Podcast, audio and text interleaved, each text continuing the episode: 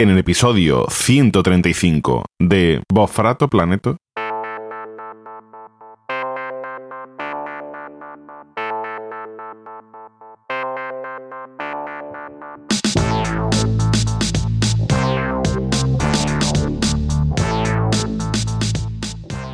Bueno, como no tengo mucho tiempo, les voy a hacer la entrevista de trabajo a todos a la vez para conocer su nivel de idioma. A ver, empezamos con usted, el que no lleva pantalones. ¿Cómo se dice hospital en japonés? Hospi- ¿Hospital? Eh, fácil. Otikuro Otimato. Este es tonto. A ver usted, sí, usted, usted, el que tiene cara de eso. ¿Cómo se dice lluvia en alemán? Gotascan. Los cojones de tu abuelo. Madre mía, el nivelito. A ver usted, sí, sí, no mire para atrás. El de la sudadera de violador. ¿Cómo se dice baño en inglés? Eh, eh, pipi room, Pipirrum. Ya está, no tiene más que decir, ¿no? baño, pipi room, ¿no? Vale, muy bien. La próxima vez contrato una agencia que, que me encuentre uno en condiciones, porque vaya, vaya tela, vaya tela. A ver usted, sí, eh, el de la gafita. Sí, ¿Yo? Sí, sí, usted, usted. Ah. ¿Estamos en lo que estamos o no estamos en lo que estamos? ¿Estamos tontos? Sí, sí, sí, sí. ¿Cómo se dice viuda joven en ruso? Seminova. Seminova. Muy bien. Pues ya se pueden ir todos ustedes porque no me valen ninguno. Ay, a ver, Jacinta, haga usted pasar a su sobrino a ver si este me sirve. A ver, bien, bien, bien. Veo en su currículum que domina usted cinco idiomas. Sí, sí, mi padre es inglés y mi madre es española. Los veranos los pasaba en Alemania con mi abuela. Completé mis estudios universitarios en Italia, donde viví cinco años y tuve una novia francesa. Pues fantástico, macho. Yo creo que con este hemos dado en el... Oye, ¿y usted con tanto idioma que maneja, en qué piensa? Pues yo en follar, como todo el mundo, ¿qué- ¿en qué voy a pensar? Mejor Little Theater de toda la vida. Si quieres contactar con nosotros, puedes encontrarnos en la web planetacunao.com. Estamos también en tu red social preferida. Busca Planeta Cunao en Twitter, Instagram o YouTube y nos encontrarás. Además, ahora puedes ser parte de nuestra comunidad. Conviértete en mecenas de tu podcast favorito en patreon.planetacunao.com. Bueno, ¿qué pasa, chavales? ¿Cómo estamos? Trevian, Trevian. Good, good. Very well fandango. Too bien. Como tiene que haber quedado claro después de ese teatrillo, que hacía mucho tiempo que no hacíamos un teatrillo tan revelador como este, ¿verdad? Y sobre todo, esto os quedará muy claro si habéis leído el título del podcast, vamos a hablar de los idiomas.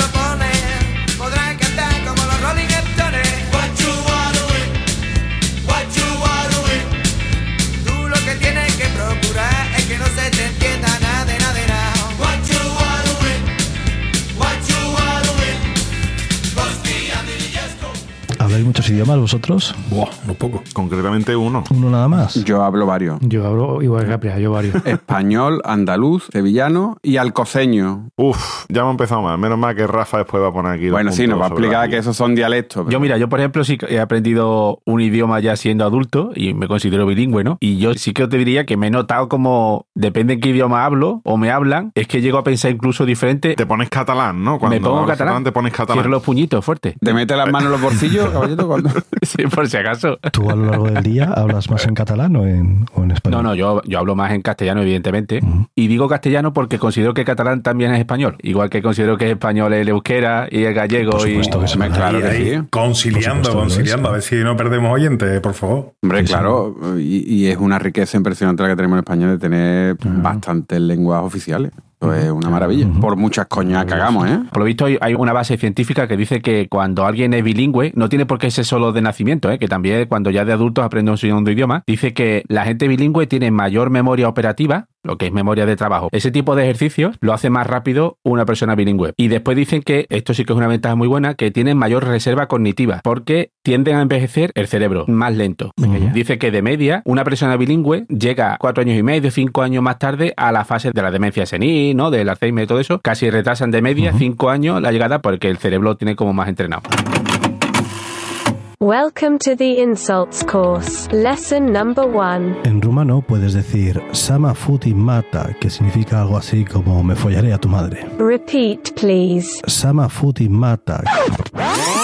A ver, antes ha dicho Capria que hablaba andaluz y hay gente que opina que el andaluz es un idioma. No es un dialecto, sino hay gente El que opina- andaluz no es un idioma. No es un idioma, Rafa. A ver. A ver, eh, cuéntanos. primero, definamos, el andaluz es mucho más que un idioma, ¿no? Pero concretamente no es un idioma. Primero, definamos qué es un idioma, ¿no? ¿Qué entendemos por Eso. un idioma? Vamos a empezar por ahí. Vamos a empezar por ahí y por donde empezamos siempre, que de dónde viene el palabra, de, de dónde se origina. Pero avisa a los oyentes que sean de ciencia. Quedaros, quedaros, que va a estar divertido el episodio. Que Sí, no vamos sí, a hablar sí, de sí, sí. análisis sintáctico y todo eso. Va a estar entretenido, ¿no, Eh, Vamos a dar una pequeña descripción y después contamos cositas. Idioma viene, aquí hay poco misterio, del latín idioma. Es un vocablo del latín que a su vez viene del griego, que es idioma. Idioma. Vale. Eh, No nos hemos complicado todavía, no le hemos frito el cerebro a nadie aún. todo. ¿Qué- pero ¿qué significa, no? O sea, El significado es peculiaridad, idiosincrasia, propiedad. Ya eso nos va a dar una pista de qué coño es un idioma. Un idioma que es una forma de expresarnos que nos diferencia un poco de otros pueblos, es nuestra idiosincrasia, nuestra propiedad eh, o nuestra peculiaridad respecto de otras nacionalidades o de otros territorios y demás. Como decía Enrique, el andaluz es un idioma, el andaluz no es un idioma. ¿Qué es un idioma como definición ya no etimológica, sino una definición ya como Dios manda? Un sistema de comunicación, verbal, verbal y escrita, gestual. El lenguaje de sordo mudo es un idioma y es gestual, no es, obviamente no es hablado, eh, no es escrito también por motivos obvios, pero es gestual, ¿no? Y es un idioma. Oye, una cosa, eh, una persona que habla lenguaje de signos puede hablar dos idiomas a la vez, ¿no? De hecho, es que el lenguaje de signos no es universal, ¿eh? No es universal El para lenguaje de nada. signo creo que es universal, ¿no? De hecho, es muy local. Me vengo a referir que la persona no puede estar hablándote en, en castellano y con las manos haciendo otro idioma. Está hablando dos idiomas a la vez, ¿no? Ah, vale, No, vale. te está vale. hablando en castellano de signos. en castellano de signos. Pero eh, esa, esa Claro. es una duda que yo siempre he tenido. ¿El lenguaje de signos va por idioma o es universal? No universal. Ah, O por sea, idioma. un sordo mudo español no se entiende con un sordo mudo inglés. Pueden tener, eh, el inglés y español tienen palabras comunes, pues el de lenguaje de signos tendrá palabras comunes, pero no sí, es bueno, pero por ejemplo, el aplauso en el lenguaje de signos y demás, creo que sí es universal, lo de las manitas levantadas y demás. Eso es hacer un aplauso. La palabra aplauso no se hace así. Seguramente sea de otra manera, ¿no? La palabra aplauso se hará de otra manera, que no sé cómo es, claro. Vale. Es la definición absoluta de, de- perfecta lo que acaba de hacer Enrique de hablar sin saber lo que está hablando. O sea, O sea, la definición de cuñado, ¿no? Sí, que sí, que sí que lo sé. la palabra aplauso será de otra manera que no sé cómo es, pero lo será. Hombre, no, Boza, yo- la palabra aplauso no es esto. Es la palabra aplauso. Vale, entonces, aplaudir es esto y decir aplauso en lenguaje de signos se dirá de otra manera, no haciendo así. ¿Seguro? Estoy 95% seguro. uy, uy. uy, Ese 5% es mucho, ¿eh, Enrique? Mm, ahí tenemos un 5% de alerta cuñado, ¿eh? Ya lo veremos, ya lo veremos. Lo malo es que lo vamos a ver, pero ¿cómo coño decimos? ¿Cómo se dice aplauso en sordo mudo en un podcast? Ponemos un GIF animado en Twitter y ya está. Claro, ya está. De hecho, bueno. si gana Enrique, Boza va a hacerlo en Instagram, en Twitter, un vídeo. Y al contrario, si gana Boza, Enrique va a salir haciendo. ¿no? Me encanta. Al final, un, un idioma es una cuestión más sociocultural que otra cosa. Es lo que diferencia un país de otro, pero porque administrativamente en algún momento de la vida se eligió así.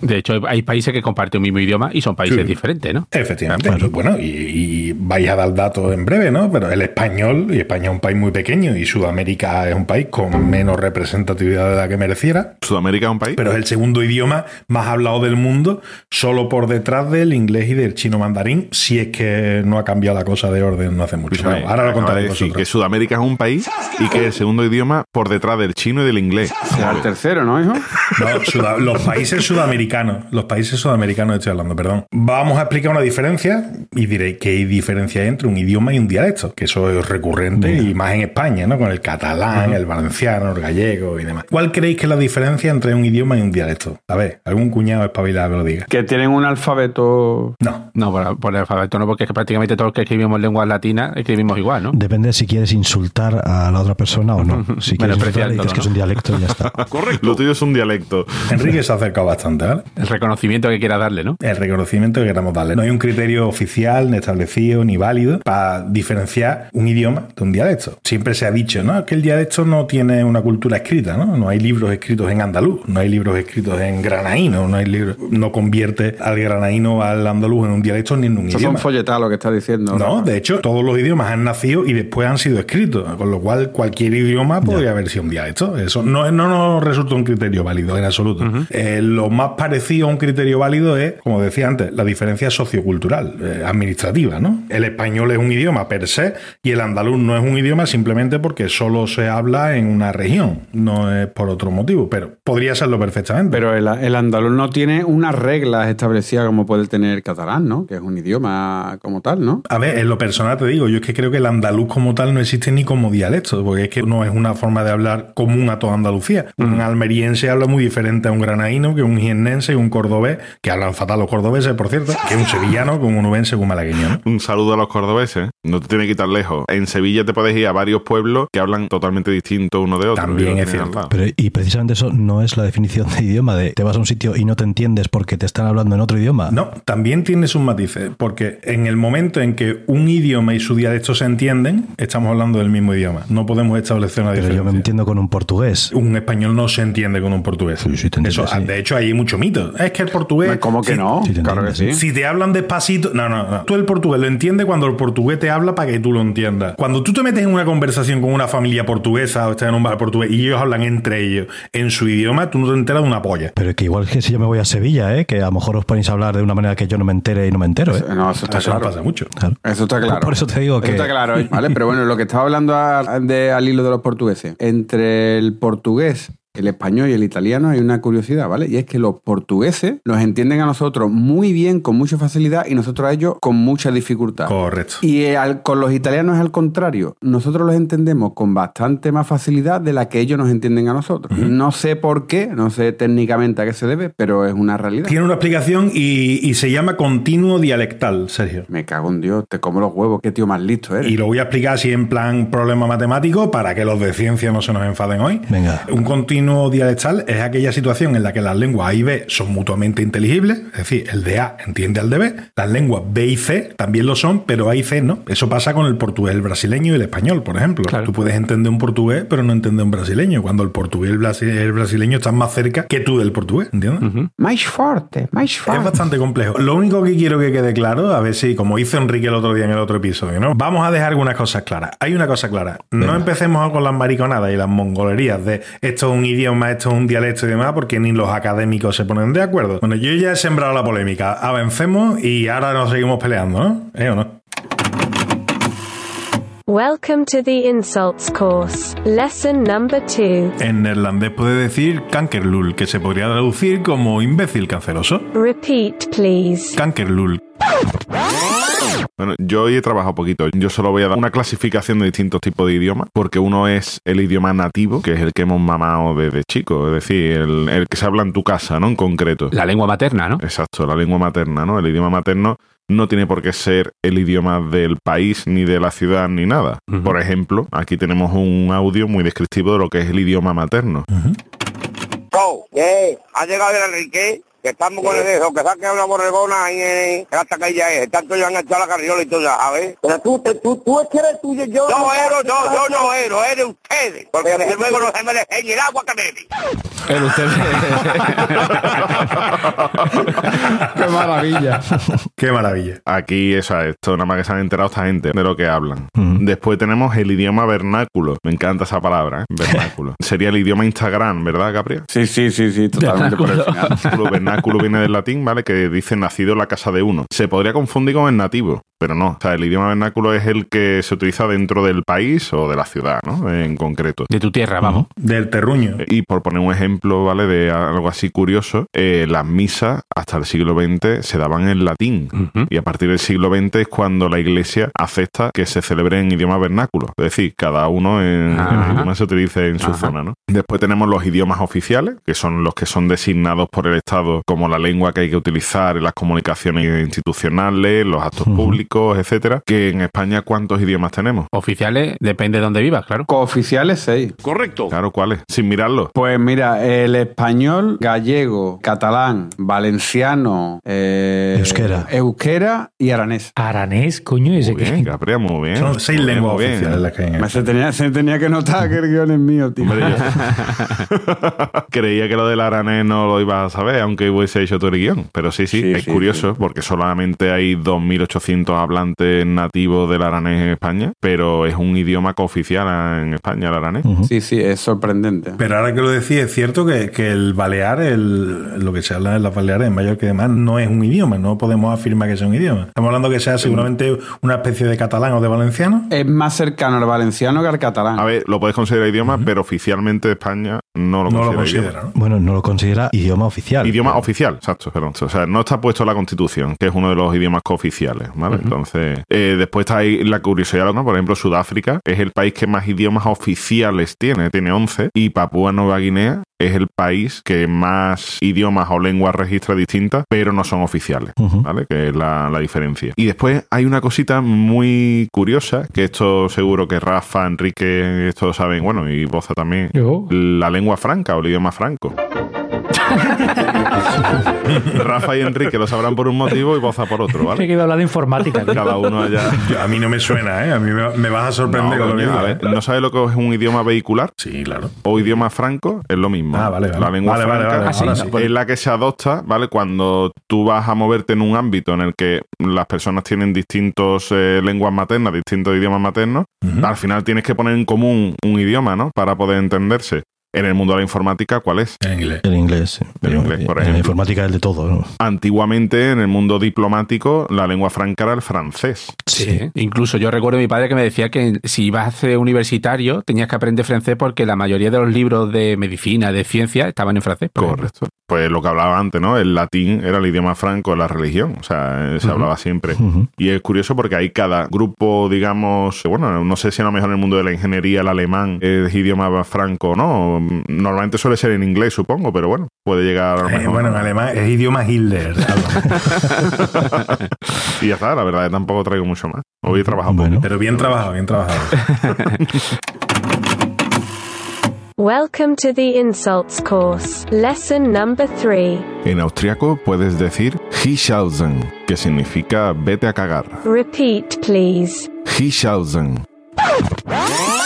Pero y esto, tío, yo, yo me imagino a los tíos ahí en la prehistoria, en las cavernas y tal, esos ni hablaban ni nada, ¿no? Eso, con gruñidos. Claro, es, es que es el tema. Os digo que en 1866 la Sociedad Lingüística de París prohibió debatir sobre cuál era el idioma más antiguo de la historia. Ah, Directamente lo prohibió, porque es que llegaban a las manos. A las si manos. sabe cómo me pongo para que me invita, ¿no? Esa, sí, sí, o sea, fue, habéis visto lo que, nuestro, nuestro episodio, ¿no? Que llevamos aquí un ratito y ya hemos llegado al, al gritándonos, pues Sí, sí, sí, eh, sí. es que llegaba a las manos, así que mejor no seguir por ahí o más de uno se va como una manta de hostia. Va por ti, Álvaro. Eso iba por ti, Álvaro. ¿No os parece curioso que haya tantos idiomas? ¿Noam Chomsky os suena? Este tío es maravilloso, Sí, ¿no? Pues este este hombre estudió mucho el tema de los lenguajes y dice que él calcula que hace unos 100.000 años que empezaron a evolucionar y en- durante todo ese tiempo han pasado pues unas 5 o 6.000 generaciones hasta hoy en día que tenemos unas 7.000 lenguas, idiomas, dialectos o como queréis llamarlo. Para explicar día de Nochebuena. ¿Y cuál es el idioma más antiguo de la historia? Hay dos respuestas. ¿No se sabe? Que te calles, gilipollas. No, no se sabe. O el catalán. El euskera.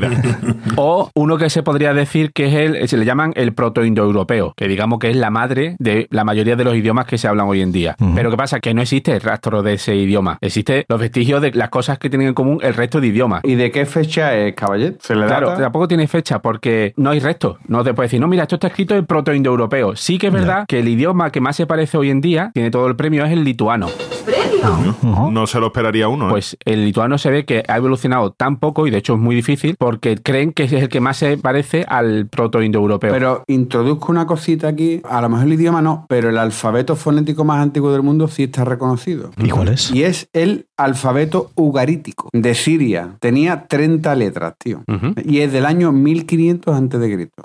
No lo veo demasiado antiguo para nada. Y en Egipto no había ninguno No, anterior. no, pero espera, espera. En la otra respuesta, la- esta respuesta, digamos, bueno, se cree que es el proto-indoeuropeo, pero no puedes poner datos. La otra respuesta sí que se puede poner datos. 3200 antes de Cristo, que serían los sumerios. Buh. La escritura cuneiforme que hemos visto. que, Por cierto, los sumerios salen ya más en planeta cuñado que la garduña, me parece a mí, tío. Lo nombramos en cada, cada episodio. Y cada vez que salen se suma uno más. Exacto. por eso, entonces, como su propio nombre indica, claro.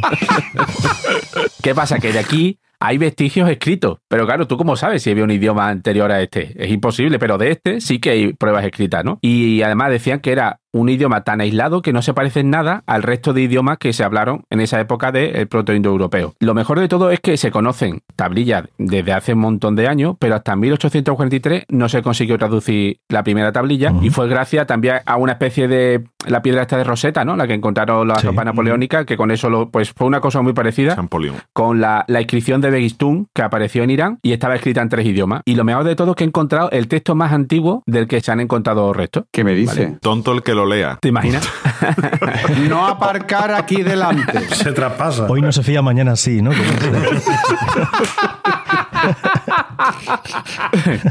vale, pues os voy a leer el texto. Es una especie de poema que dice, en aquellos tiempos, en aquellos lejanos tiempos remotos, en aquellas noches, en aquellas noches lejanas, en aquellos años, en aquellos lejanos años remotos. El idioma se llamaba aquello, ¿no? El idioma era el aquello, ¿no?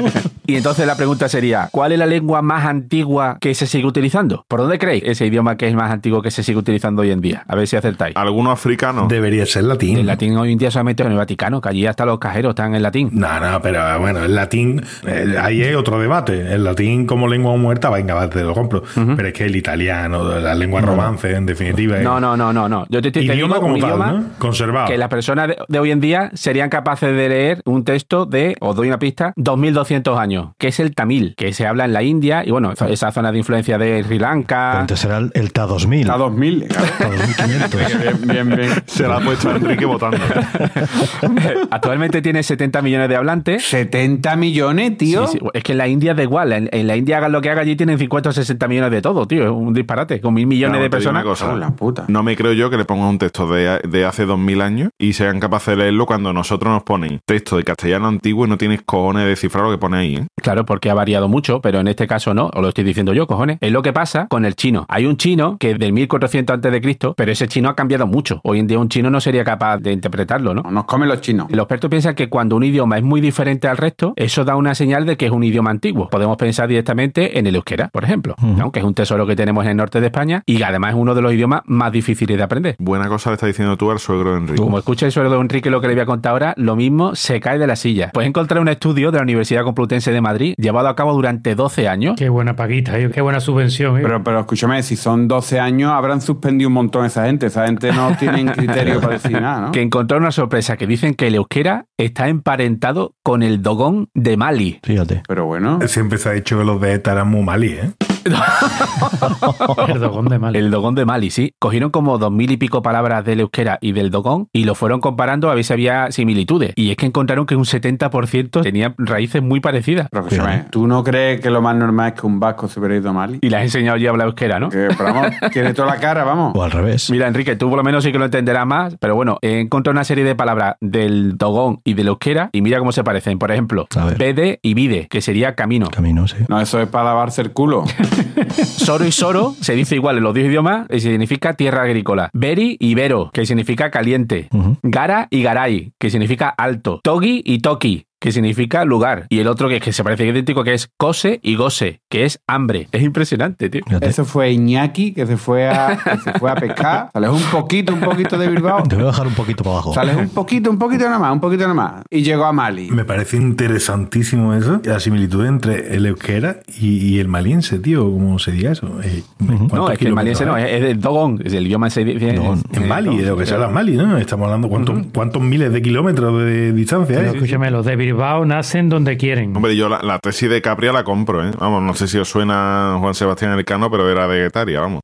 Por, por ejemplo, o sea, que alguno lo mismo se quedó por allí, ¿sabes? En su momento. Claro, claro, hombre, te, te estás allí, te llega una negra de dos metros. y- Me veo yo allí Claro. con las tías, que seguro que las vacas estaban ya peladas a bocado ¿eh? hace do- 200 o 300 años. Me quedo aquí, hombre, y le explico Exacto. a esta En dos ta- garay. en dos tardes. Y le enseñó el idioma a un país entero. Bueno, y sabéis que también hay lenguas que se extinguen. Y es una pena, ¿no? Porque cada vez que se muere un idioma, ¿no? Hay una forma de- diferente de pensar que desaparece. Me encanta el detalle que en México hay un idioma que se llama Ayapazoque. Solo quedan dos personas que hablan este idioma. Y se ve que se han discutido y ya no hablan entre ellos. ¿Sabes? Entonces este idioma va a desaparecer, pero, pero mañana mismo. Qué bueno. Welcome to the Insults course. Lesson number 4. En serbio podemos decir jeventi mater, que podría traducirse como que... Uf, ¿cómo digo yo esto? Que le trasquilen a tu madre. Repeat, please. Jeventi mater. Os voy a contar yo cuántos idiomas hay en el mundo, pero con claridad y exactitud, no como lo ha contado Caballeto.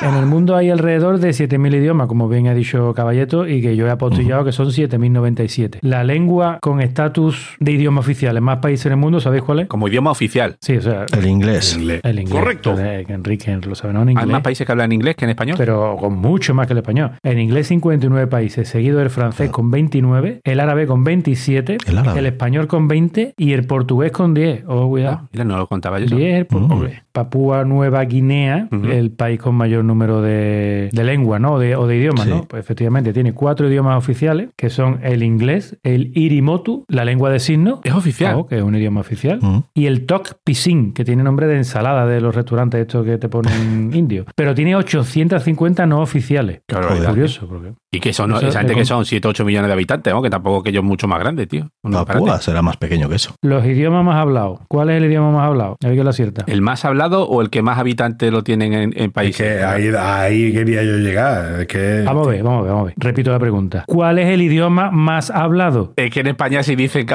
es que en España se habla inglés, una polla, se habla inglés, pero bueno, si queremos decir que en España se habla inglés, pues se habla inglés. No, el idioma más hablado es el inglés. Vuelvo, repito la pregunta. El inglés. ¿Cuál es el, idioma inglés, más hablado? el El inglés. Un mojón para ustedes. El chino mandarín. El chino mandarín. Correcto. Pero ¿dónde se habla el chino mandarín, No, carajo? pero es el más hablado por más personas, ¿no? El que más personas lo hablan. Pero a ver, yo que estoy preguntando, ¿cuál es el idioma más hablado? El chino mandarín. Claro. También te digo una cosa, aquí en el pueblo hay dos viejas que yo creo que lo que hablan ellas es el idioma más hablado porque no paran de rajar. Claro, no es que también, si habla mucho como nosotros, Bueno, pues el chino mandarín tiene 918 millones de hablantes. Segundo idioma más hablado. Venga, decirlo. El español. el español. El inglés. Ojo, cuidado a vuestra coherencia, ¿eh? Antes me habéis dicho que el primero es el inglés. Y yo he dicho que es el chino mandarín. Y ahora me decís que el segundo es el español. Con lo que el inglés ya os lo mandáis a Pero es tomar que por culo. depende ¿no? del criterio que cojas. Es que a mí no me sirve de nada que haya mil millones de chinos hablando mandarín allí nada más. Es que número de países, número de personas, número de culturas, etcétera, que es el inglés, el, el idioma universal. ¿no? De allí nada más nada, Rafa, que aquí hay uno que habla. un Allí chino. es bueno, aquí en mi barrio hay otro que te dice primero el chino mandarín, después el inglés, después el español. Pues no, el segundo el español. 480 millones. A mí lo que me sorprende es que el indio, en la India tienen un montón de idiomas, ¿no? Porque con toda la población que son, que no tengan un idioma ahí. Pues ahora te lo voy a pues- contar yo, Enrique. Ahora te lo voy a Pero porque fueron colonias, hablan, mu- hablan mucho inglés y demás, ¿no? Creo que es por eso, ¿no? Estáis divagando, estáis hablando sin saber. bueno. Tercer idioma, el inglés, 379 millones de hablantes. Cuarto idioma, ahí está mi Enrique, el hindi, Mm. Ah, 341 millones. Pero es que después está el bengalí, con 228 millones. Que el bengalí y el hindi, los dos se hablarán en la India, ¿no? Digo yo, ¿no? Claro, ¿No? El claro. tigre de Bengala es el tigre de la India por bengalí. Sí, sí, sí. Pero es lo que habrán los tigres ahí en India. y tela de tigre que tiene que haber allí. Acojonante. Y bengalí, y bengalí. En internet hay más usuarios usando chino que español, por ejemplo, en internet. Hombre, claro. ah, claro. Pero en el internet de ellos, ¿no? Claro, es que no tiene sentido la comparativa. Rafa está todo picado hoy. Hombre, claro, me he comido con un chino. Pero me vaya a perdonar, pero el lenguaje más utilizado en internet es PHP. Vale. Chiste para informáticos. Detrás del chino, ¿cuál es el idioma más hablado en internet? ¿O más escrito en internet o más usado en internet? Eh, El inglés, eh, ¿no? El swahili. Pues no, tío. El árabe, tío. Lo iba a decir. Fíjate. Lo que pasa estaba bostezando y no me ha dado tiempo. En los últimos 18 años, el idioma que más ha crecido es el árabe, tío. Curioso. Tiene cojones, ¿eh? Hombre, es que los, los manuales de cómo fabricar una bomba y eso no se van a crear solos. Con Alá no tenéis cojones, ¿eh?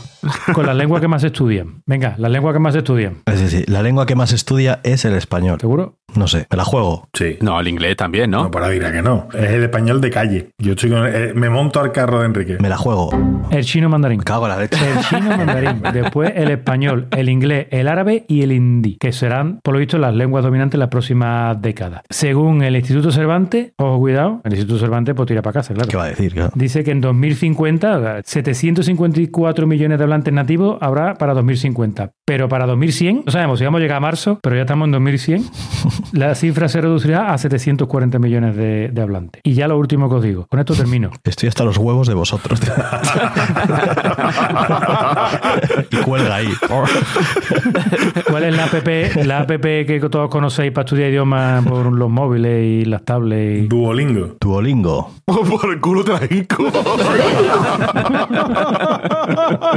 En Duolingo, ¿cuáles son los idiomas más estudiados? Venga, aquí sí lo voy a adivinar. Venga, el primero, ¿cuál es? El alemán, el chino y el inglés. No, el primero es el inglés. En 116 países donde se usa esta plataforma, el inglés es el idioma dominante. en 36 países el francés, el español en 32 países y el alemán en 9 países. Es curioso, pero aquí, por ejemplo, no está ni el chino mandarín Ya. ni el hindi. No sé si es que nos enseñará. A lo mejor no están en la aplicación, ¿eh? Sí están, sí están. Sí, es lo más grande. Lo de Duolingo tiene hasta catalán. Tiene hasta mallorquín. Welcome to the insults course. Lesson number 5. En francés puedes decir vete fermet, que podría traducirse como vete a que te jodan. Repeat, please. Vete fermet. Pero claro, todo esto que estamos hablando de idiomas, hace falta escribirlos, ¿no? Porque si no, ¿cómo transmites el conocimiento? Efectivamente, Enrique, qué tío más listo eres que yo. Hombre. Pues sí, tío, la base de un idioma, ¿cuál es, tío? La base de un idioma es el alfabeto. Venga, Álvaro. Por el culo te la meto. Pero bueno, el alfabeto o abecedario es el conjunto ordenado de sus letras. Ni más ni menos. Que digamos es el reglamento. Si mira, esto es con lo que tenemos para jugar. Además que está muy gracioso porque normalmente se le dice alfabeto o abecedario y es muy gracioso. El término alfabeto procede del griego y porque está formado por las palabras alfa y beta, Ujú. que son las dos primeras letras del alfabeto griego, alfabetón. Y abecedario, pues ABC, las primeras letras de- del Ujú. alfabeto latino, pues abecedario. Qué guay, ¿eh? Entonces ya te estaba como diciendo, no te lo voy a decir tontero, hijo de puta, me quedo con las dos o tres primeras letras. Si no lo entiende ya con esto, yo ya. Para que te quede claro de qué estamos hablando, ¿vale? Y como yo no, no voy a entrar en grandes disquisiciones y demás, voy a hacer una especie de aquí de mini concurso, curiosidades y demás. Ole. Pasa palabra. Cosas de alfabeto, ¿vale? Muy bien. ¡Vamos allá! Vamos. Venga, vamos allá. ¿Cuál es el alfabeto más largo del mundo? El chino. Me trinca el pepino.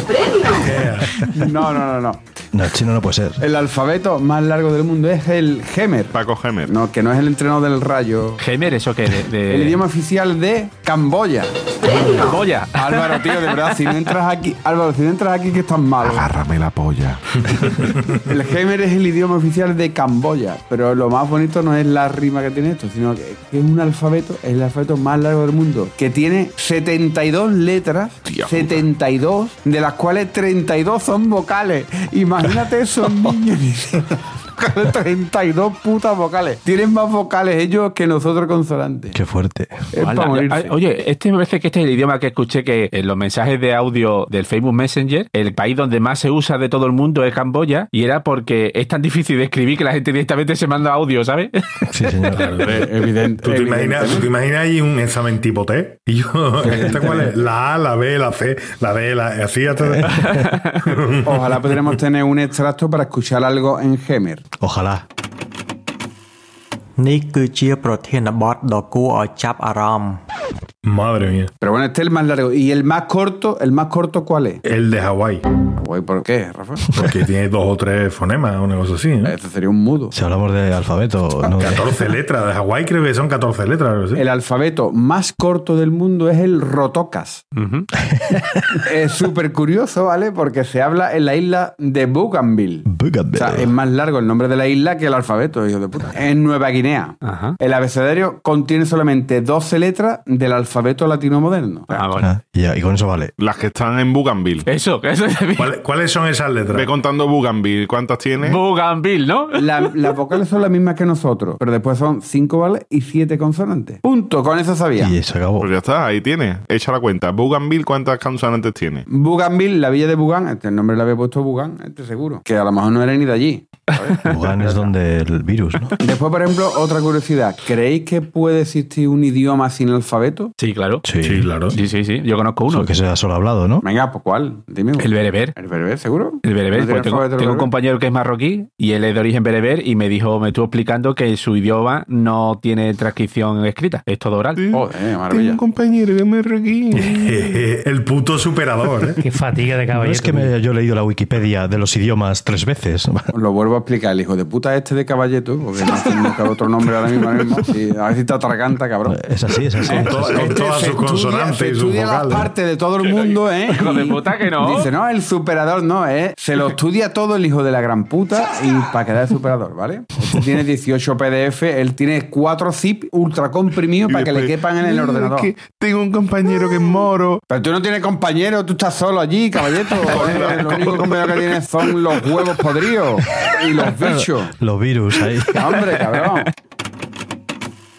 آه، تقادوم آه، آه، بلانيتا كونياو آه، نشقاني بشير آه، زي المغرب نشد مازيغ بيريبير دوكر ن- نكاباييتو Lo que he dicho ahora mismo es en mi idioma, es el bereber. Soy el Bashir, soy de Marruecos, de Rifinio, de parte norte de Marruecos, y soy el amigo del caballito. Y hola al grupo en bereber es Tkadom Marra. Un saludo.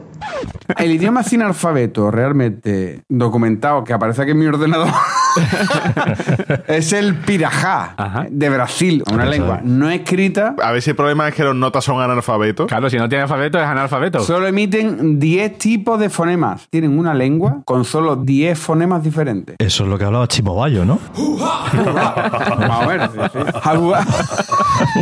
Igual que hemos hablado ahora de esta, que puede ser seguramente la que tenga menos fonemas del mundo, ahora os voy a hablar de la que tiene más fonemas del mundo. A ver si sabéis cuál es el idioma con más fonemas del mundo. A mí esto me ha apasionado de una forma brutal. Más sonidos diferentes, digamos, ¿no? El chino mandarín. El hindi. Pues no. Tiene que ser alemán o una cosa así, ¿no? Es el ta, además, sí, el más fonema, pero además es que al mismo idioma le pueden llamar de varias formas. Le llaman el ta, el chung, el chu. Lo hablan aproximadamente 4.000 personas en Botswana y en algunos en Namibia también, ¿vale? Escuchadme, os vaya a cagar para abajo, ¿vale? Esta lengua, ¿vale? Tiene aproximadamente entre 100 y 164 sonidos consonánticos, Joder.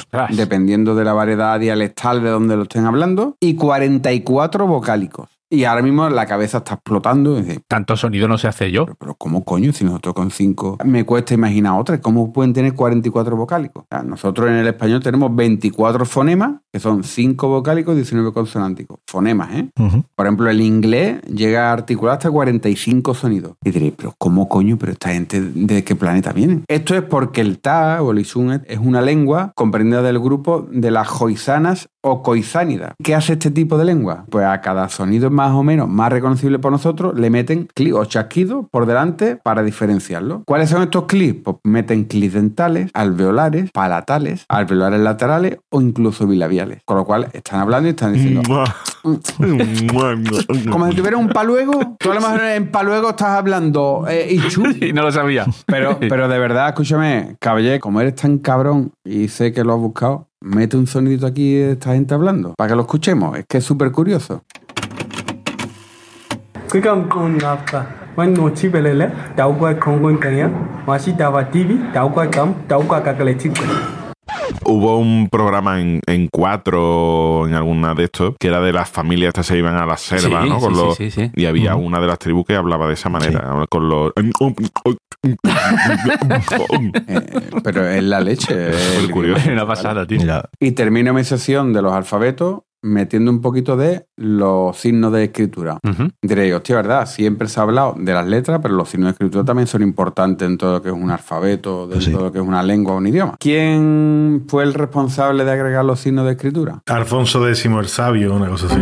Antes, antes, antes. Aristófanes, viene más atrás. Aristófanes. Este fue el primero que dijo, se ponía aquí, cabrones, esto a escribir una letra detrás de otra y esto habrá que respirar, ¿no, cabrones? O esto habrá que hacer algo, ¿no? Pues entonces él sugirió a los lectores que hicieran anotaciones en los textos, pero él lo hizo de otra forma. Él decía que pusieran puntos de tinta arriba, en medio o abajo de cada línea para diferenciar la entonación. Más alta, más media, más baja. Está guapo, ¿eh? Pues O sea, sí. no digo que no, ¿eh? Estaría guapo en un texto poner esto lo lees gritando, esto te baja un poquito y esto susurrando. Contigo se volvería loco, Caprio. Vale. Pues no se volvería loco, desde luego. Todos los puntos arriba. ¿Qué es lo que pasa? Que esto al principio tuvo medio éxito, pero después los romanos dijeron, Aristófanes, siéntate aquí y pedalea, que esto no lo vamos a utilizar. ¿Y quién tuvo que venir aquí a arreglar esto? ¿De dónde venía el que arregló el tema de los signos de puntuación? espero que viniera de Como, Italia. ¿Cómo? Hubiera estado guapo. Eso hubiera sido lo mejor. Pero con gran orgullo puedo decir que lo hizo un paisano. Isidoro de Sevilla. Ay, Ciudad de Sevilla. Isidoro de Sevilla. Fray Isidoro de Sevilla. Correcto. Eso no era un gato. En el siglo VII, Isidoro actualizó el sistema de Aristófanes y ya planteó los puntos que se utilizan hoy día, estableciendo pausas en vez de entonaciones, breves, medias y largas, con el punto, punto y final, La coma, seguido, la coma. Isidoro de Sevilla, un andaluz, un sevillano, tuvo una influencia espectacular en lo que es la lengua de hoy día. Un sevillano poniendo pausa a la hora de hablar. Tócate los cojones. Espectacular, ¿eh? El mundo al revés. Se vieron haciendo algo. ¿eh? Welcome to the Insults course. Lesson number 6. En danés podemos decir Skridesprader, que se traduce como saltador de esquí, pero es un insulto que significa puto bastardo sin talento. Repeat, please. Skridesprader. Pues todo esto que hemos hablado de todas estas lenguas e idiomas de las que hemos hablado ahora son las que se llaman las lenguas naturales, ¿sabéis? ¿no? Porque son lenguas que han evolucionado a lo largo del tiempo de manera natural. Que se vaya cambiando el idioma es una cosa que surge y poco a poco se va adaptando. Pero es que hay otra cosa que son los idiomas inventados o lo que se llaman las lenguas construidas. El mallorquín, ¿no? Decía una frase solo con una vocal. Mi moto alpina derrapante, ¿no? Pero si la dice solo con la E, ¿cómo era? Sí, sí. No te la voy a decir. Una lengua construida se llama a un idioma que ha sido total o parcialmente construido, planeado o diseñado por seres humanos. Dice, hombre, las otras también ya, pero esto está hablando de planificado, construido A propósito. A propósito, eso es. A mí me ha llamado mucho la atención el tema de las lenguas auxiliares. O sea, la gente que dice, me voy a inventar un idioma para mejorar el mundo. ¿Te refieres al esperanto? A por ejemplo? decir, Por ejemplo. ¿no? Más Ah. Claro, es, es- es una vieja aspiración del ser humano el que haya una lengua común, que todo el mundo sepa hablar y que tú puedas comunicarte con todo el mundo, igual que te comunicas con tu lengua materna, con los que comparten lengua materna contigo, ¿no? Pero claro, eso pues a, a día de hoy no, no es posible. Pero ha habido gente que lo ha intentado. Bueno, casi lo hay ya, ¿eh? Casi lo hay, Enrique. Ya con el inglés casi que es el... Los emojis. Que de Enrique, los emojis. Eh, Los emojis sí, ¿eh? Pues mm, parece una tontería, pero están bastante cerca de No, no, esto. no, no, boza, boza. Tiene... Sí, sí, sí, Pues tiene razón. Tú hubieras dicho algo coherente sin leerlo en lo que... He dicho dos cosas coherentes. Viva el Betty y los emojis. Eso es verdad. Os voy a contar solo tres casos, son muy, muy cortitos, de gente que lo ha intentado y me, me ha resultado curioso que son bastante antiguos, son del siglo XIX. Tampoco tan antiguo, Enrique, coño. No es alarmista, coño. Depende de con quién te compares. Hay muchos, ¿vale? Muchísimos casos de gente que lo ha intentado, ¿vale? El primero que os voy a nombrar es del año 1845. He de confesaros que solo lo he pongo porque el nombre me ha hecho mucha gracia. Es la lengua universal de Sotos Ochando, que Sotos Ochando era un sacerdote español que se inventó esta lengua, pero es que la lengua se llamaba el bonifanciano. ¿Por qué se llama Bonifacio? Claro, eso es. Bonifacio Sotos Ochando. Bueno. Ya está, o sea, solamente es que me hacía gracia el nombre, ¿vale? Pero es que luego, en el año 1879, un cura alemán se inventó una lengua que se llamaba el Volapük. Pero ¿qué pasó? Que este hombre se basaba en la gramática alemana, más o menos. O sea, es una especie como de adaptación de- del alemán. Con ocho vocales había 10 excepciones de la pronunciación de las consonantes. O sea, muy difícil. Eso sí, logró tener como unos 100.000 hablantes, más o menos. Coño. Pero como era tan chunga de aprender, fue absorbida por el esperanto. Ajá.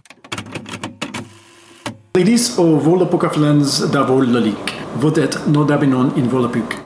El Volapük está considerado una lengua muerta, no la habla nadie en el mundo, aunque yo sí que he logrado encontrar traductores online por ahí donde puedes ver cómo se dirían cosas en Volapük, así que he buscado cómo se diría planeta cuñado. Ajá. ¿En serio? Sí, Maravilla. planeta cuñado en Volapük se dice Planet Luvlov. ¿Qué dice usted? Sí, qué bueno eso, ¿no? Qué bonito. Suena muy parecido al alemán, para que os hagáis una idea. Vale. Pero ya os he dicho que esta lengua, el Volapük, fue absorbida por el Esperanto. Pero es que realmente el Esperanto era de cinco años antes, es del año 1870. Es bastante curioso este tema. Esto se lo inventó un señor polaco que se llamaba Luis Lázaro Zamenhof. Este hombre vivía en una ciudad de Polonia que se llama Bialystok y resulta que allí había mucha gente de muchas comunidades distintas, muchas religiones, muchas procedencias. Había polacos, judíos, rusos, alemanes, lituanos y tal. Y él veía que el idioma muchas veces era una barrera porque se hacían guetos de que la gente no se juntaba con nadie que no hablara su idioma. Y dijo, "Hombre, pues esto, joder, esto, si habláramos todo lo mismo, que estaría guay porque seríamos todos mucho más felices. Entonces este tío empezó, desde ya muy pequeño, tenía la idea de, de hacer este tema y empezó poco a poco a construir la lengua del esperanto. ¿Y qué hizo? A la vez que escribía la gramática, el tío se puso a traducir obras clásicas al esperanto para decir, aquí te digo lo que es y además, mira, te puedes leer este libro y sobre todo hacía muchas cosas pues como el Padre Nuestro, oraciones y cosas así, ¿no? cosas relacionadas con la religión, que en ese momento pues eh, era lo que más vendía. Entonces, en el año 1887 hizo un folleto que se le iba a repartir por ahí que lo llamaba Los principios de su lengua internacional. Y ahí ponía al tío, pues eh, te explicaba lo que él quería lograr con el esperanto y tal, y decía que si querías saber más, te pusieras en contacto con él, pero te tenías que comprometer firmándole un papel de que en los siguientes 10 años ibas a aprender esperanto. O sea, decía, aquí que no me venga nadie con idioteces. A perder- aquí- Hacerme perder tiempo, no me venga, coño. Aquí el que venga, que se comprometa a aprenderlo, ¿vale? El tío firmaba el panfleto como el doctoro esperanto, porque esperanto significa esperanzado, o sea, el doctor esperanzado, o sea, como con un pseudónimo, ¿no? En, el propio Esperanto lo hacía así. Yo creí que era alguien que llegaba muy pronto a los sitios. Os estoy esperando. esperando. Me tenéis harto. Estaba esperando todo. Entonces, ¿qué pasó? Pues que este tío tuvo más éxito del que se esperaba. La gente empezó a ponerse en contacto, "Ah, qué chulo esto y tal, y total, que fue creciendo en gente que se comprometía a aprenderlo y tal. Y total, que en el 1905 ya pudieron hacer el primer Congreso Universal de Esperanto, donde este señor ya de manera formal presentó la lengua, hizo lo que llamaban la Declaración de Bellon-sur-Mer, que es un documento donde ya se firmaba todo para que quedara claro de lo que pretendían eh, conseguir con el El Esperanto. congreso, perdona, lo hicieron en inglés, ¿no? Para entenderse, ¿no? No, en francés. Bueno, lo hicieron en esperanto. Es que esta gente son bastante activistas. Hay unos principios del esperanto que son cinco. El primero dice que el esperantismo es el esfuerzo por difundir en todo el mundo una lengua neutral, que es el esperanto. El segundo principio dice que es que el único idioma que han logrado que se hable a este nivel de hablantes y tal es el esperanto. El tercer principio dice que el autor, Luis Lázaro, cede todos los derechos de autor y todos los... O sea, no, no tiene ningún tipo de derecho sobre ¿no? el idioma ni nada, o sea que lo cede a la humanidad para que todo el mundo lo pueda utilizar libremente. El cuarto principio dice que el fundamento del esperanto, que es la gramática original, es la que hay que utilizar. Y el quinto principio dice que se llama esperantista a la persona que sabe y utiliza la lengua de esperanto sin importar el objetivo. Es decir, usad esto, no hace falta que convenzáis aquí a, a la peña. Actualmente en el mundo se estima que hay unos 2 millones de personas que hablan esperanto. Caray, tío. Y hay una estadística curiosa que dice que Duolingo tiene 800.000 estudiantes de esperanto. Me parece una pasada. El Esperanto con internet ha vivido su apogeo Efectivamente. desde que se inventó, porque es que Wikipedia, Google, los principales traductores online y demás tienen Esperanto. Sí, tienen Esperanto. No, justo iba a decir eso, que yo recuerdo en los tiempos pretéritos de internet Mm. que había mucha caña con Muchísimo, el Esperanto, muchísimo. buscando supongo Sí, sí, sí. que fuera el idioma de internet, quizás, el, El idi- vehicular, el hablábamos de la lengua vehicular. El idioma franco, ¿no? Eh, Pero no, no llegó a cuajar, ¿no? Y aquí he logrado ver, igual también he buscado ver cómo se diría planeta cuñado. En esperanto se dice, esta mola mogollón, ¿eh? Bofrato planeto. Bofrato, no me lo creo. Hostia, no me qué creo. maravilla, me encanta. Súper guay. Saluton de Budapesto, Hungario. Mi estas Stella, kaj la lingvo kiun mi parolas estas Esperanto.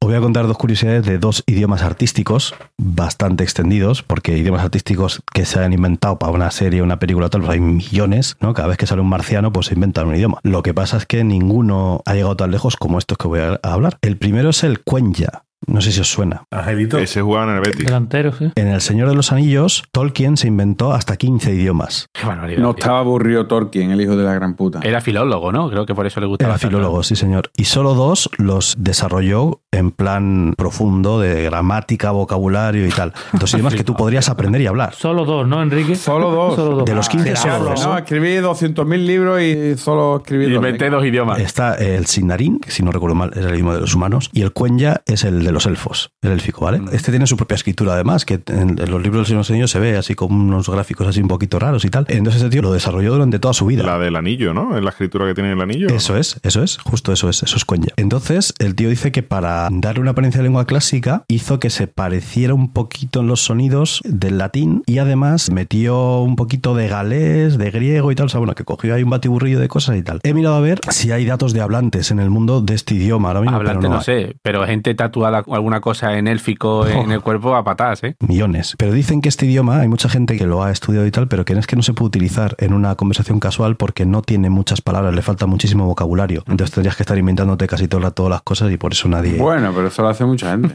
Pero bueno, hay traductores de Cuenya. Entonces, como se dice planeta cuñado en Cuenya? Se dice Otorno Esañe Planet. El tema del planeta parece que se dice igual en todos los idiomas del mundo, incluso los inventados. Parece rumano. Otro, ya para terminar. En las películas y series de Star Trek, la serie primero y películas después, los malos, que son los Klingon, hablan un idioma raro. Kinglong. Fantástico ese idioma, ¿eh? Entonces, en vez de inventarse cuatro mierdas y tal y soltar así, le encargaron a un tío que se llamaba Mark Orkrand, que era un lingüista, le encargaron que hiciera un idioma y el tío puso mucho empeño en dos cosas, que fuera una lengua completa, o sea, igual gramática, vocabulario, sus normas y tal, y otra cosa que se empeñó era que fuera muy poco intuitivo, para que pareciera más extraterrestre. O sea, tú lo oyes y suena súper raro.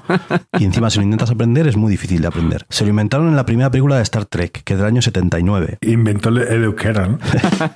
En la serie original, los Klingon hablaban en inglés, pero en la película dijeron, hostia, tío, cúrrate esto un poco y tal, y empezaron a hablar el Klingon. ¿vale? Esto, al contrario que el Esperanto, que es libre para la humanidad, esto la productora Paramount tiene el copyright del diccionario oficial, y si tú quieres poner cualquier cosa en Klingon, a pasar por caja. ¿Dónde le van a perder dinero? Aunque es un idioma completamente usable. Dicen que solo hay en el mundo 20 o 25 personas que podrían hablarlo como para tener una conversación. Si se encontraran dos por la calle, no hay más que 25 personas porque dicen que es muy difícil de aprender. Muchas me parecen. Sí. Y bueno, pues eh, también hay muchísimos traductores de Klingon y tal. Casi cualquier frase que quieras hacer la puedes buscar. Por supuesto, Planeta Cuñado en Klingon. A ver, ¿cómo suena eso? Esto es rarísimo. Y he intentado encontrar algo que pudiera yo escribirlo y que lo leyera, pero no, eso sí que no he encontrado. No, te toca interpretarlo. Es Jugliotn. Eso suena sueco, tío. Eso es. Y nada, y luego ya solo una pincelada rápida. Hay, no sé si conocéis un grupo que se llama Sigur Rós, es un Sí. grupo islandés. Sí. Ujú. Estos se han inventado un idioma también que se llama Bon Lenska y tienen varios discos en los que cantan en ese idioma inventado.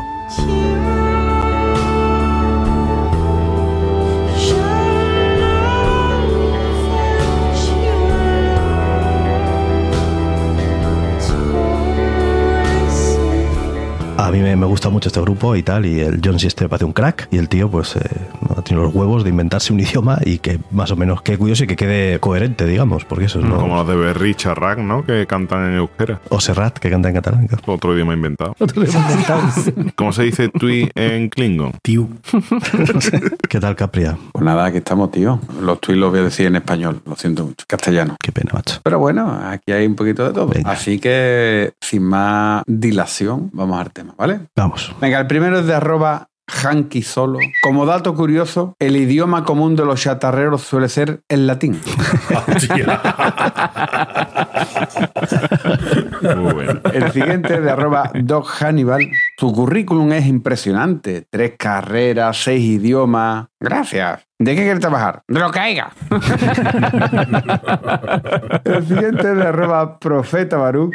Hola, quería apuntarme en la escuela oficial de idiomas. Primer apellido, Pacheco. No me sea ansioso, por favor, deme el apellido y luego elija el idioma. Pacheco. Qué bueno, tío. Buenísimo, tío. Vamos con el siguiente de arroba Catacerca. dice, tres carreras universitarias, cuatro doctorados, cinco máster, diez idiomas. Me sorprende su currículum. Pues porque no tiene usted tanta imaginación como yo.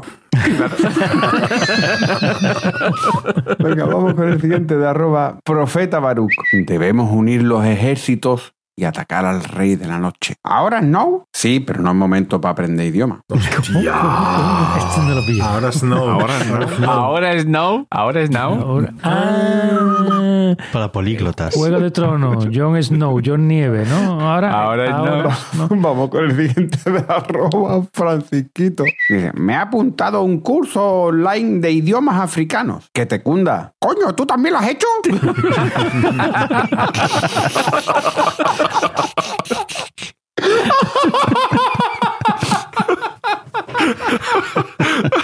Ese tuit contiene trazas de racismo, ¿eh? Uy, yo ya todo glorioso. Oye, Capri, ya, déjalo aquí ya, Capri. Déjalo, eh, de- retírate, retírate por lo alto. Retírate, tiempo que está todo alto. Ya solo puedes ir para abajo. Es imposible El de superar. Pacheco y el que te cunda son buenos. Bueno, bueno, no te creas. ¿eh? Este de Profeta Baruch es magnífico. Venga, vamos. Ponen su currículum. es que no, dame, dame un Tía, segundo. ma- ya sabemos que es malísimo. Sí, sí. Es que me encanta este. Es que me veo con este. Perdón. Venga, va. De Profeta Barú. Pone en su currículum que habla siete idiomas, pero, pero no dice cuáles. Sí, porque son de mi invención. Bueno, bien, ya le llamaremos. Flugorcio mutates. Es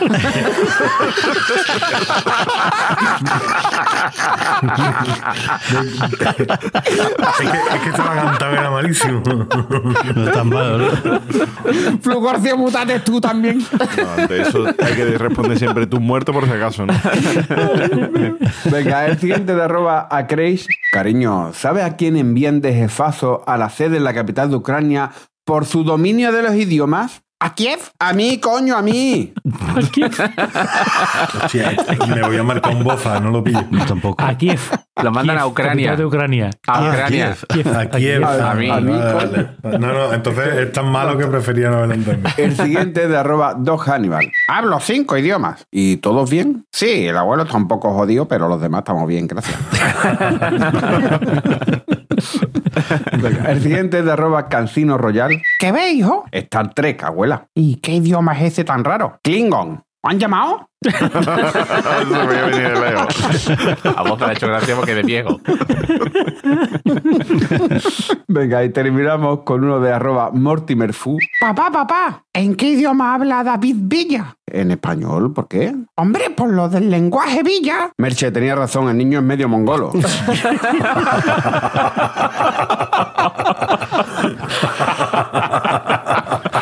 Madre mía. Madre mía. y hasta aquí los tweets de hoy. Está bien. Pues una maravilla, como Hoy siempre. está- Hoy está por todo bien. Así que bueno, señores, vamos a ir ya. Venga, Rafa. Tío, eh, documentándome, no sé si, no recuerdo lo que le hayamos hecho antes. ¿Hemos buscado alguna vez la etimología de cuñado? No. Es maravilloso, tío. Nunca habíamos hablado de esto. La palabra cuñado viene del latín cognatus, que bueno, que en el latín significaba pariente consanguíneo y que antes se aplicaba a cualquier familiar, pariente consanguíneo, o sea, cualquier familiar. Pero es que me ha flipado lo de cognatus, que después ha derivado en coñazo, tío. Es que lo de Sí, cuñado señor. es coñazo, Qué maravilloso. No lo sabía, tío. Solo con esto ya hoy me ha valido la pena el episodio, chaval. Qué bueno, tío. Sí, señor. Álvaro. Eh, un huevo y el otro lo mismo. Lo de Camboya, agárrame la polla.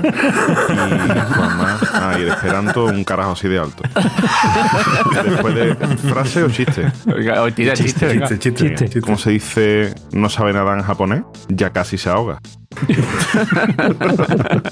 Ay, pues yo voy a hacer un chiste igual también ahora cuando me toque. Pues venga, goza. Good night, Atol. Atol. Atol. Atol. Good night. A los altos, a todos. Chiste, chiste, chiste. Chiste, ¿Cómo, se chiste. dice, ¿Cómo se dice Cristiano Ronaldo en japonés? Casi Messi. Pero bueno, qué maravilla, tío. Me encanta, me encanta Boza. ¿eh? Qué bueno, tío. Bueno, caballito. Pues yo hoy, en vez de una frase, voy a buscar una palabra que he encontrado en idioma cherokee, que me ha parecido muy interesante. La palabra se llama Okahuasden, o algo así, que os den. O algo así, que me la acabo de inventar. que significa el deleite que nos hace la boca agua y nos produce cosquilleo que experimentamos al ver a un adorable bebé o a un gatito. Madre mía. Pues yo tengo curiosidad y chiste. Venga, tira, Pues tira. venga. Venga, empiezo con la curiosidad. La palabra noche, he visto que es una cosa muy curiosa en varios idiomas. La palabra noche es N más 8 en diferentes idiomas. Noche en español, night ha derivado en night en inglés. En inglés. Inuit, ¿eh? igual. ¿Por qué? Pues porque hay que dormir 8 horas, Pues lo que dice. ¿Y la N por qué? De dormir. De dormir. el chiste. Venga, un gitano que está ahí en una esquina vendiendo con un puesto de naranja. Naranja, naranja dulce que tengo aquí, señora, qué rica las naranjas. ¿Qué naranjas más dulce? Esto no tiene nada que ver con los idiomas, en verdad, pero con la comunicación, ¿no? Y pasa por ahí un padre con el niño. El niño se cae mirando la naranja un rato. Mire usted que el niño se va antojado a la naranja. Deme usted unas cuantas, que le voy a dar una ya ahora mismo. Tan dulce, ¿no? Naranja dulce, dulce como la mía, dulce como la almíbar, todo tan riquísima. Y total que le pela la naranja. El niño se come. Y dice el niño, ¡hostia, qué fuerte! ¡hostia, qué fuerte! Y se queda el hombre, se empieza, el padre empieza a quedarse gitano y dice, coño, no decía que estaban dulces, pero ¿cómo tiene que estar esto de fuerte? Y dice, oiga, vale, a lo mejor no estaban tan dulces, pero no sea tan exagerado. Y dice, coño, si el niño es mudo. Tenía fuerte la naranja. Tenía fuerte la naranja, hija de puta. Buenísimo, Capria. Bueno, ¿Sabéis ese que entra una persona en una pajarería y dice, oiga, por favor, ¿es cara la cacatúa? Y dice, lo siento, no hablamos euskera.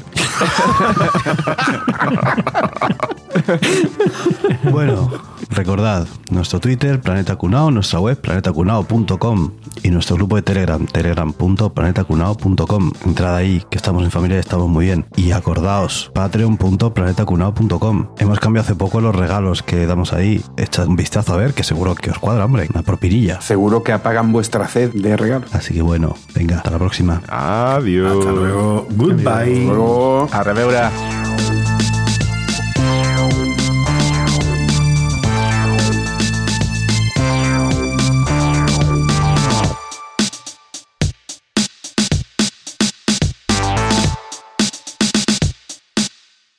Thanks for listening to this episode of Planet Kunyao. The language course is over. Please turn the tape to continue.